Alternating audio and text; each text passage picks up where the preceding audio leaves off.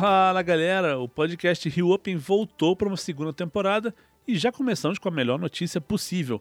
O Rio Open está confirmado no calendário de 2022 da ATP.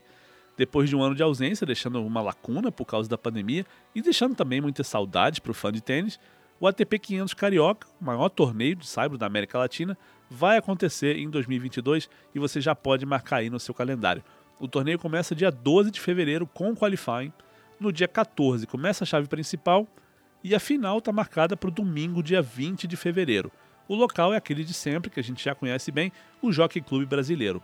Eu sou Alexandre Cossenza e você vai comigo nessa segunda temporada do podcast. Primeiro com alguns episódios antes do torneio, sempre trazendo novidades e as notícias mais importantes sobre o Rio Open de 2022. E depois que o torneio começar, teremos sim edições diárias repetindo o que a gente fez em 2020, trazendo declarações dos tenistas, análises, palpites de especialistas, convidados, programação de partidas, horário de quadra de treino, historinha de bastidores e muito mais. E antes de dar mais detalhes sobre o Open de 2022, que é a oitava edição, acho que é importante lembrar da decisão da organização do torneio de não fazer o evento em 2021 por questões de saúde. Questão de bom senso, na verdade, né, no meio de uma pandemia. Mas eu quero trazer esse assunto aqui porque eu conversei com o Luiz Procópio Carvalho, o diretor do Rio Open, que a gente chama carinhosamente de Lui. Né? A gente conversou sobre isso, sobre como a situação agora é muito diferente, né? E falamos também sobre a expectativa para a revelação dos tenistas que vão estar na chave esse ano. Mas o Lui fala sobre como a organização do Rio Open aprendeu muito nesse ano de hiato, digamos assim, né? E como isso vai fazer do Rio Open 2022 um evento melhor. Bora ouvir essa conversa?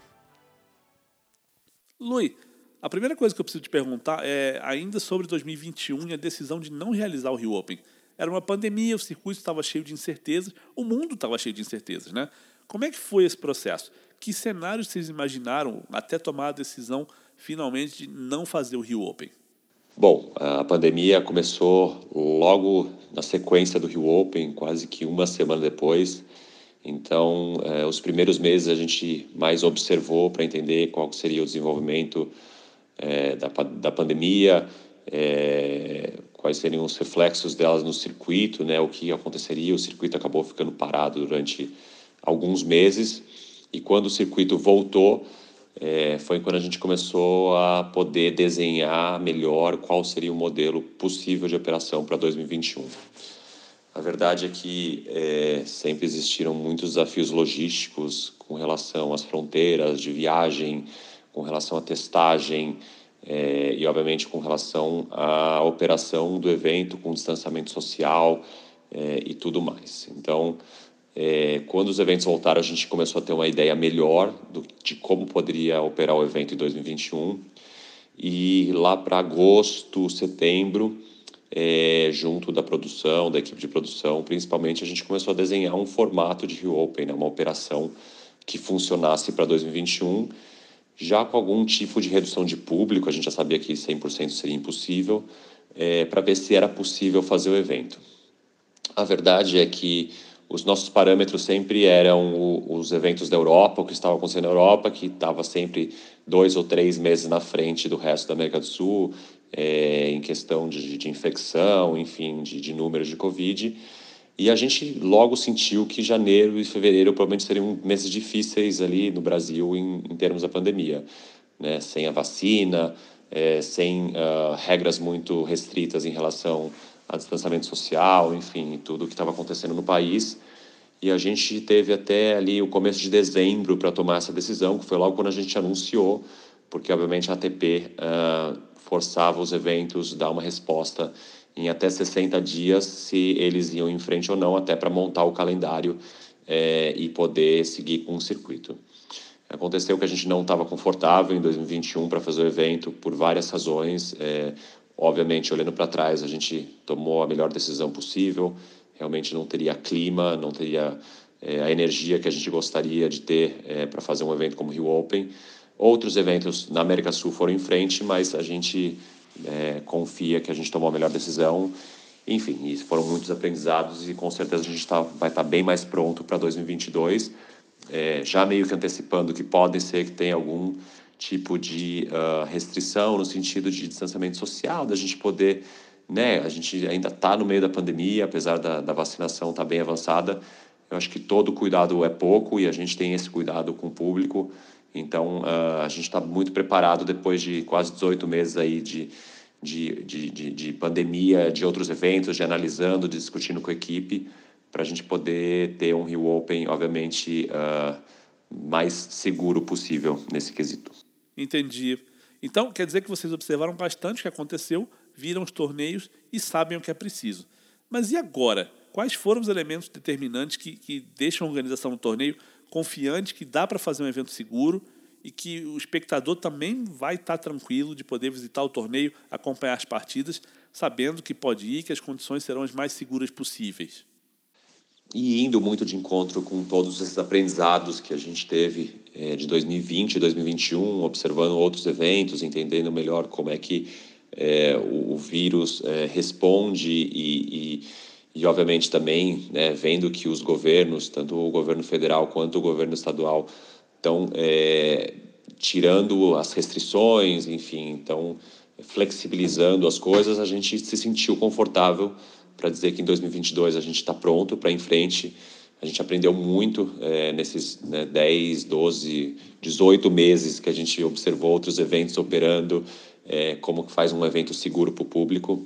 Uh, obviamente, uh, o sucesso da vacinação do Brasil também é um fator super importante. A gente acredita que até lá, né, possivelmente 100% das pessoas já vão ter recebido pelo menos uma dose da vacina, se não duas. É, obviamente, tem doses de reforço. Então, isso dá confiança para a gente uh, acreditar que a gente vai conseguir operar o evento com 100% de público, é, e a gente vai poder também é, oferecer um evento, como eu falei, seguro para o público, é, com, a, com, algumas, com alguns protocolos importantes que eu acho que vieram aí para ficar, né, como é, higienização das mãos, enfim, algum tipo de distanciamento social, é, para a gente estar tá, tá em linha com o que o mundo está né, tá pronto para viver pós-pandemia que apesar de estar um pouquinho mais sob controle, ela ainda não acabou. Você já deu uma novidade importante, que é a expectativa de 100% de público, o que é uma boa notícia. Não é uma certeza ainda, porque ainda faltam alguns meses, né? e embora as perspectivas sejam boas, isso depende da regulação vigente na época, né? em fevereiro, mas só o fato dessa possibilidade ser considerada e ser provável já é muito bacana. Para terminar, acho que ainda não é hora de revelar nomes, né? mas quando é que a gente pode esperar o Rio Open de 2022 anunciando os primeiros tenistas de peso que vão estar no Jockey em fevereiro. Aliás, aproveita e fala também sobre como é que é esse processo de busca de jogadores para o Rio Open. Bom, e, e, esse processo de busca de jogadores, é, normalmente, em condições normais, começa em Roland Garros e ele dura até mais ou menos o US Open, um pouquinho depois, quem sabe. É, é um período é, importante para a gente porque, obviamente, depois de Roland Garros, a gente sabe quais são os principais jogadores do Saibro, que provavelmente vão optar por fazer um calendário no Saibro no ano seguinte. É, com né, depois da Open, os quatro grandes lãs já vão ter sido jogados, então a gente também pode ter uma ideia do ranking final, como é que vai ficar. E, obviamente, os grandes lãs são grandes plataformas de é, de promoção de novos jogadores, né? Foi o caso do Alcaraz, que obviamente sempre teve no nosso radar, é, desde antes de virar um, né, ser uma revelação ou ser uma realidade, mas o US Open deu um outro status para ele e então a gente fica de olho em tudo isso para poder montar o nosso lineup.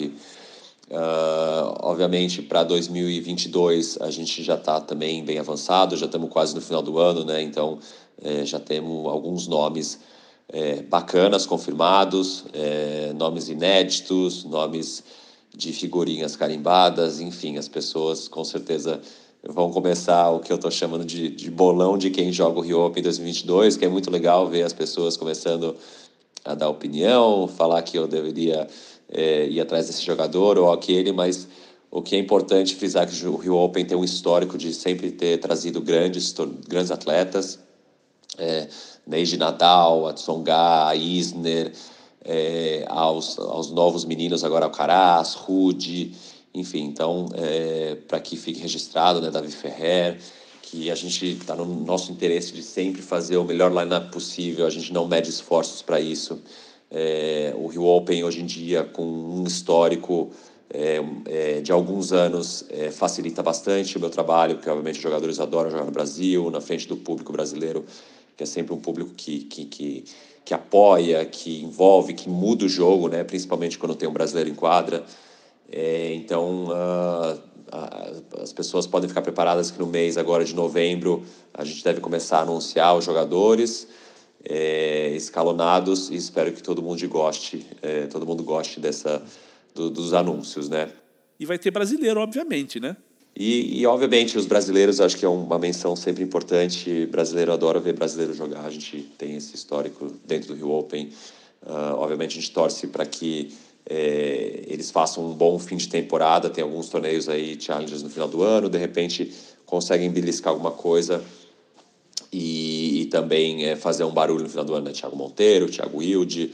Uh, o próprio Felipe Meligeni, que está jogando muito bem, o Matheus Puccinelli também, que tem uma grande revelação, que jogou o Mab Cup no passado e agora já está aí provavelmente beliscando um quali, então uh, bem interessante. E os duplistas, né, que sempre né, fazem sucesso, o Brasil tem um histórico incrível de, de jogadores de dupla, uh, do Bruno, do Marcelo e do Demo, né, que são os principais um dia, mas obviamente tinha molecado, o Rafael Matos, o próprio Orlandinho Luz aí tem vindo com força nas duplas, o Felipe também.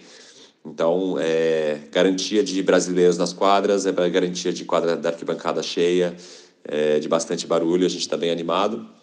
E, obviamente, tem os wildcards, que, que sempre são uma possibilidade nova aí para tanto para brasileiros, mas também é, sempre a gente tem um nome estrangeiro, né, da nossa parceria com a MG, de poder é, é, dar o wildcard para uma grande revelação, que é engraçado que foi exatamente o caso do Rude, que foi um wildcard já no Rio Open, uh, o próprio Jarre, que né, chegou ali a 60 do mundo, já foi wildcard do Rio Open, o Alcaraz, o wildcard do Rio Open também, então é, é uma aposta e, e, é uma aposta que tem se provado uma boa aposta que eles, esses jogadores acabam depois de dois, três, quatro anos que eles ganham wildcard sendo grandes revelações, sendo grandes tenistas e aí até pela fidelização que eles têm, pelo carinho que eles têm pelo evento, eles acabam voltando. Então, é, a gente espera manter essa tradição e, enfim, é, agora é esperar e ver qual vão ser os jogadores confirmados, depois a lista que sai ali no começo de janeiro, seis semanas antes do evento, e aí depois, por fim, por fim os wildcards para poder completar esse lineup de 2022. Beleza, Luiz. Obrigado e a gente vai voltar com mais episódios do podcast Rio Open assim que o primeiro grande nome for revelado. Vamos repassar as datas então para ninguém esquecer? O Rio Open de 2022 começa no dia 12 de fevereiro com o qualifying, no dia 14 começam os jogos da chave principal e o torneio vai até o domingo, dia 20 de fevereiro, data da final.